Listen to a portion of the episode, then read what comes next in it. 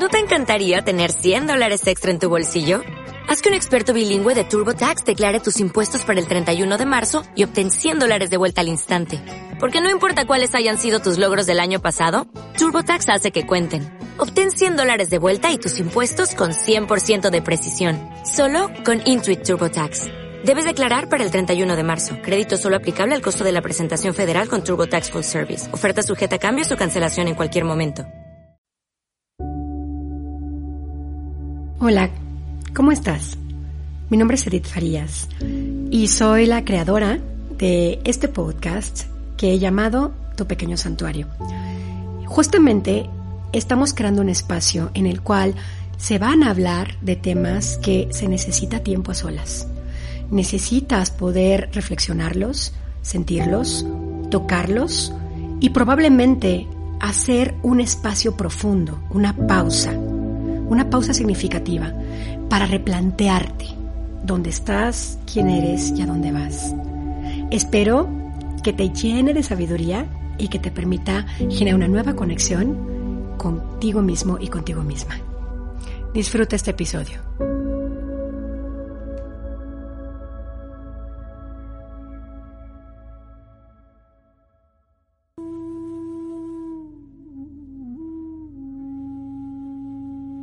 Hola, ¿cómo estás? Soy Edith Farías y este es el podcast que he llamado Tu pequeño santuario. Este lugar que quiero generar para ti y para mí, en el cual aunque estés manejando, aunque estés trabajando, o aunque estés saliendo de la escuela, o de la maestría, o de lo que sea que estés haciendo, te permita tomar este tiempo para reflexionar a fondo todo lo que probablemente no, sabes cómo hacerlo. Probablemente te preguntas muchísimas cosas cotidianamente, pero las respuestas no suelen ser satisfactorias o no sabes cómo conducir este patrón de pensamiento para que puedas obtener paz, calma, tranquilidad y conocimiento de ti mismo. Hoy vamos a hablar de lo que es la maternidad y el concepto de maternar.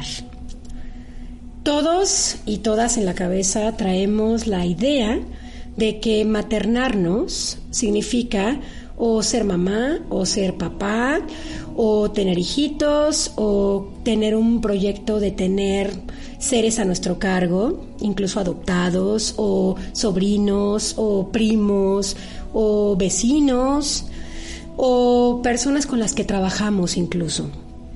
Tenemos la idea de que está completamente relacionado a una familia y de que también recae sobre nuestra madre biológica o la persona que nos cuidó a lo largo de nuestra infancia y probablemente hasta hoy nos cuida. Conozco muchos casos de personas que, bueno, su mamá biológica por muchas razones no pudo ser capaz de cuidar a este ser y de pronto llegó la tía, o llegó la abuelita, o llegó la amiga a entrar en este espacio de cuidado, de protección, de nutrición y de amor.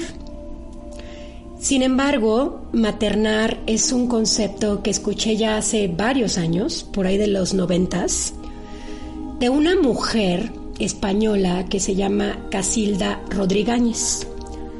¿Por qué te digo su nombre? Porque si estás realmente con un interés importante acerca de pues, lo que ha sido la maternidad a lo largo del tiempo, cómo se ha desvirtuado, el daño que se ha causado por maternar mal, el tipo de madre que pues se nos heredó ser o que se nos heredó tener, que de pronto pues no cubrió las expectativas o fuimos dañados y dañadas por ella, o simplemente nos sentimos abandonados y con un profundo vacío interno. Casilda Rodríguez eh, empieza a cunar el concepto de madre siniestra. La madre siniestra es este aspecto que todo ser humano tiene, hombre y mujer, es un arquetipo, es un personaje interno que se va gestando desde la infancia, el cual va tomando ciertas actitudes, pensamientos y emociones negativas y muy dañinas acerca del amor. Es esta parte interna que se aloja, de hecho, en el chakra del corazón, en el cuarto chakra, y en las mujeres se aloja en el segundo chakra, que es el útero matriz. En los hombres comúnmente se aloja en la mente, en el sexto chakra, y en el quinto chakra, que es la garganta. Y pues nos trastorna, porque este personaje interno eh, nos lleva a la adicción, nos lleva a la dependencia, nos lleva a crear vínculos codependientes, insanos, insatisfactorios, que nos llenan de una profunda sensación de incapacidad y generan este tipo de relaciones súper dañinas. La madre siniestra se alimenta del miedo, se alimenta de los chantajes y las manipulaciones, se alimenta de la soledad y la sensación de sentirnos desplazados o devaluados o infravalorados. Y pues todo esto a lo largo de las generaciones se ha ido asumiendo como un modelo de maternar. Estamos muy acostumbrados a pensar que lo materno o es la típica mamá que te ahoga y te asfixia porque no te deja ni respirar, o es eh, la mujer infantil que te deposita todas sus cargas y sus miedos y sus sufrimientos, o es la señora que siempre está hablando del papá y de la pareja si está casada, o que siempre está preocupada porque no tiene una pareja si está divorciada. Tenemos muchos, muchos sistemas de creencias muy negativos aunados a la idea de la maternidad. Y el maternar, retomando un poco mi visión, tiene que ver con, independientemente decidamos tener hijos o no, independientemente de si eres mujer, tengas una matriz fértil o una matriz con endometrosis o una matriz infantil o una matriz que literalmente no puede dar bebés. Bueno, esto de verdad eh, tenemos que separarlo porque, insisto, la maternación no tiene nada más que ver con tu contacto con tu capacidad de ser fértil, biológicamente hablando, sino también tiene que ver cómo tú estás realizando situaciones cotidianas y qué pensamientos tienes con respecto a lo que significa maternarte. En el hombre, pues también es un tema muy álgido, ¿no? Es muy complicado porque también, pues, o es, suelen ser o niños de mamá, aunque tengan 50 años, o eh, tiene una relación rarísima y súper ambigua con la mamá, o de repente ni la nombran aunque esté viva, o se avergüenzan de ella, o le hablan por su nombre en vez de decirle mamá, o es, una, es un tema tabú, ¿no? Es un tema o negado, o tapado, o bloqueado. Es muy raro conocer a un ser humano, hombre o mujer, que realmente tenga una relación sana, consciente y responsable con la madre es muy raro que se tengan muy buenas experiencias con ella. Y si tú te das cuenta como humanidad, actualmente lo que más nos hace falta a todos y a todas es recuperar este concepto de lo materno.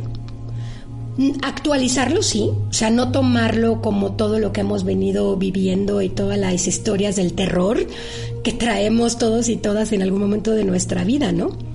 Sino es tomarlo en nuestras manos, desmenuzarlo, cuestionarlo, investigarlo, eh, preguntarnos qué es realmente este concepto de la maternidad. No lo que sé o lo que me han impuesto o lo que asumo que es o lo que odio que es o lo que rechazo, sino qué es la maternidad en realidad. Las mujeres de la antigüedad, y estoy hablando de miles de años para atrás, antes de que existiera el patriarcado, eran matronas, eran grandes madres, eran mujeres líderes de sus clanes. En algunas ocasiones eh, eran chamanas o eran mujeres medicinales, eran sanadoras, eran parteras, eran eh, hierberas, manejaban mucho la herbolaria eh, y se daban a la tarea de cuidar su comunidad y cuidar a todos sus integrantes con mucha conciencia. había un sentido de responsabilidad, pero no bajo la obligación de que tienen que ser mamás y cuidar a todos, sino era una responsabilidad interna, asumida, de estar conectadas con la madre naturaleza a ellas, entender los ciclos lunares, entender lo que el mundo en ese momento les pedía, ¿no? Y estoy hablando probablemente de la época de las cavernas incluso, ¿eh? O sea, me estoy yendo muy atrás. Y desde esta intuición, desde este sentido de pertenencia al clan, de permanencia a donde viven, se gestaba toda esta comunidad en donde nadie sobraba, en donde nadie era visto como bueno o malo, en donde nadie se sentía excluido o la oveja negra, ¿no? Que seguramente, digo, siempre han habido ovejas negras en la historia de la humanidad, pero no estaban estos conceptos de exclusión y de discriminación tan violentos como lo están en la actualidad. No había esta sensación de separación tan profunda, de distancia emocional, de competitividad tan negativa que ya tenemos como sociedad en la actualidad. Antes se compartía entre todos lo que cada uno tenía, traía y hacía.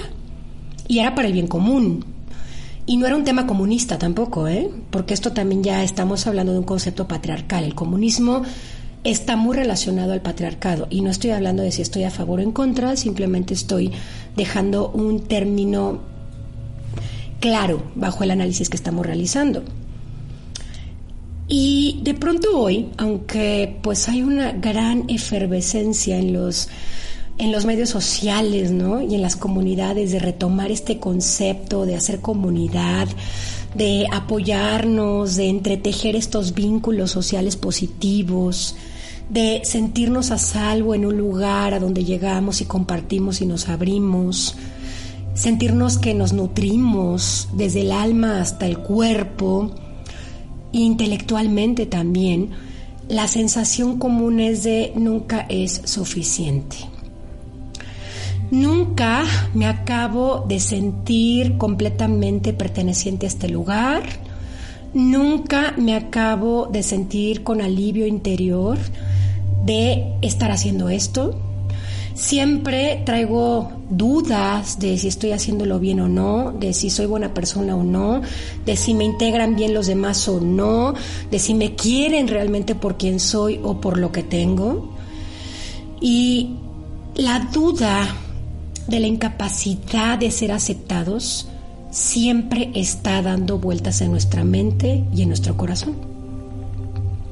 Bueno, pues regresando al tema de maternar. Para mí, ¿qué es maternar?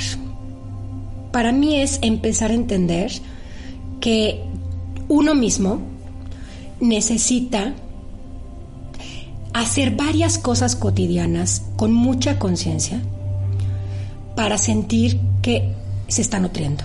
Te voy a poner un ejemplo. Para Edith, para mí maternarme significa levantarme y aunque todo me lleve a estar de malas y a estar incómoda y a sentir que no descansé nada y a estar eh, preocupada por todo lo que se me viene encima en el día, elijo tomar esta parte mía que se toma cinco minutos antes de despertarse que me toco el corazón, contacto con él, me digo palabras lindas como tú puedes, como el día va a ser mucho mejor de lo que opinas, como vas a tener grandes oportunidades en este día, como no todo lo que estás sintiendo necesariamente es real, como siempre tienes vida, Edith. Hay vida en ti, eh, tienes capacidad de respirar, tienes ojos, funciona tu vista, funciona tu cuerpo. Y entonces es como, como un poquito yo solita tomar esa mamá simbólica en mí y ocuparla hacia mí. Ocuparla hacia mí. Una mamá motiva, una mamá sana apoya, pero también presiona positivamente a sus hijos. No nada más está abrazándolos y no nada más les está dando la bubi o el pechito, sino también los cuestiona, también los pone incómodos, también les dice sus verdades a tiempo, también aplica la fuerza y la fiereza que tiene que aplicar cuando se tiene que aplicar. no nada más es esta mamá condescendiente que todo lo permite y lo acepta porque tiene hijos, sino es esta mujer que desde su corazón y su libertad interna y su libertad de poder mostrar su fuerza, decide apoyar, pero también decide poner en su lugar las cosas. Decide nombrar las cosas como son, sin tabús, sin miedos, sin chantajes. Entonces, como te digo, eh, es un tema muy complejo, por eso te estoy dando la bibliografía y la recomendación de que si te interesa profundizar en esto, vayas a googlear el nombre de Casilda Rodríguez. Es eh, hardcore stuff, o sea, ¿qué significa esto? Son lecturas muy fuertes, son lecturas psicológicas profundas, tienen mucho psicoanálisis femenino, la mujer es sumamente radical, no estoy hablando de que te guste o no, o de que estés de acuerdo con su visión o no. Yo más bien te la sugiero para que tengas una visión distinta de lo que has tenido hasta hoy. Hay muchas otras mujeres que también se dedican a hablar de este concepto de maternar, como Clarisa Pincola Estés, la mujer que escribió eh, Las mujeres que corren con lobos, tiene una visión hermosísima de todo esto, de la mujer, del amor, de la nutrición, del contacto, de cada tipo de mujer, es hermoso.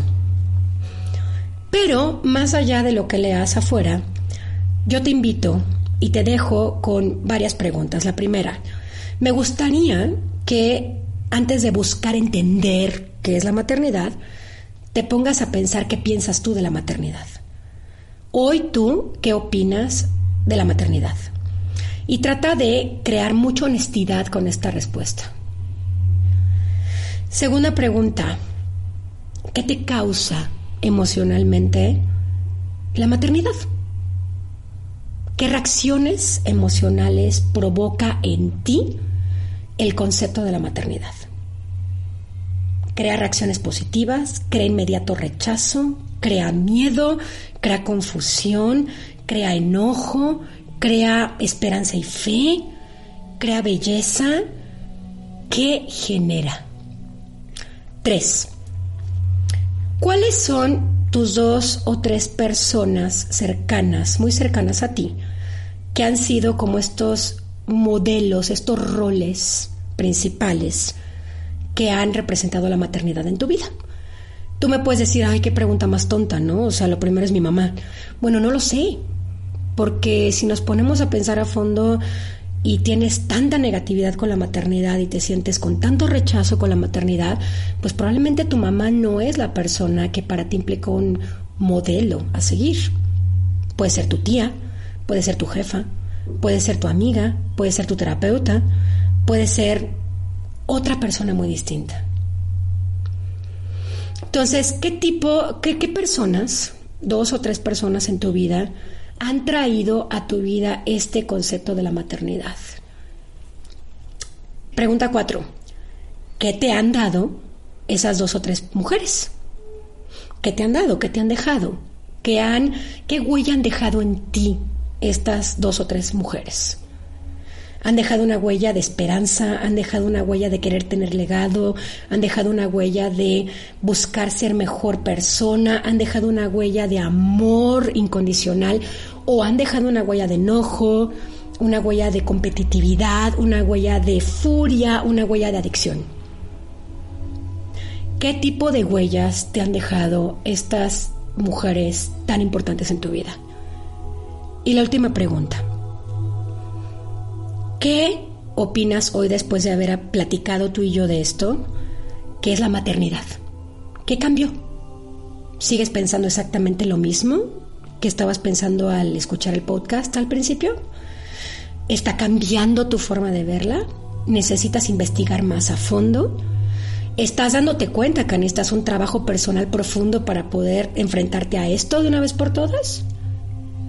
¿Qué cambió aparte de lo que hoy platicamos? ¿Qué dudas despertaron? ¿Qué curiosidad despertó? ¿Qué reacciones has tenido a lo largo de todo este podcast? ¿Cómo te sientes en este momento? ¿Qué piensas? Es muy importante que tengas un registro de cada vez que analizas o vas hacia ti, hacia tu adentro, que se llama introspección, cada vez que algo te deja, tienes que darte cuenta cómo empezaste y cómo acabas. Este registro es importantísimo, porque créeme, todo lo que entra a la cabeza genera cosas, todo lo que mueve el corazón genera cosas, todo lo que mueve tu mente inconsciente genera cosas. Esto se llama conciencia. La conciencia parte de realmente estar con la suficiente atención, de poder entender qué cambia en mí cuando me pongo enfrente de algo nuevo. En este caso es el podcast. ¿Qué cambió en mí a partir de estar escuchando todo esto? ¿Qué se movió en mí, en mis entrañas, en mi corazón, en mi estómago, en mi sistema nervioso, en mis ojos, en mi boca, en mis manos? ¿Qué cambió en mí a partir de esto? ¿Qué despertó en mí esto? ¿Despertó cólera? ¿Despertó curiosidad? ¿Despertó nostalgia? ¿Despertó un enorme deseo de hacer algo al respecto? despertó una necesidad que no conocía que tenía, que ni siquiera había tomado en cuenta que tenía de aprenderme a maternar.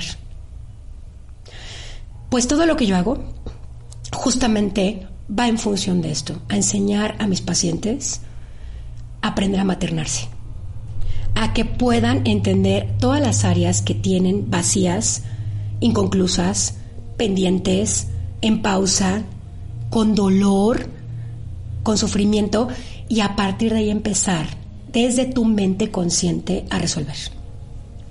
Así que si te está moviendo en el alma esto, es momento de que tomes una decisión. Y esa decisión tiene que ver con hacer algo al respecto. No nada más quedarte como estás. No nada más aguantar vara o reprimir. Tienes que tomar una acción. Y si te das cuenta que esta necesidad de maternarte es fuertísima, haz algo. Hoy para empezar a cambiar eso. Divine Mother Seeds, que es mi comunidad, justamente el core de toda la empresa es maternar.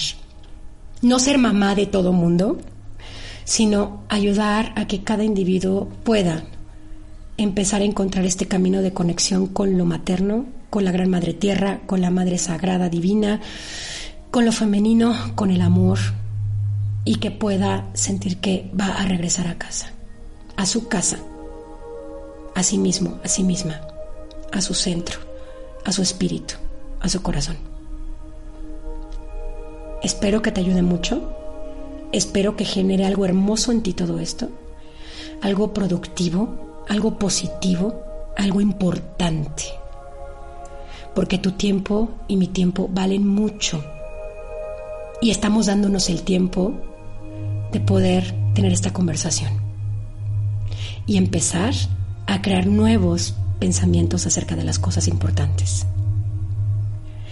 Te deseo una hermosa noche, un hermoso día o una hermosa tarde, dependiendo de la hora que me estés escuchando y te lleno de amor, te lleno de luz y bendigo tu corazón, tu mente y tu espíritu.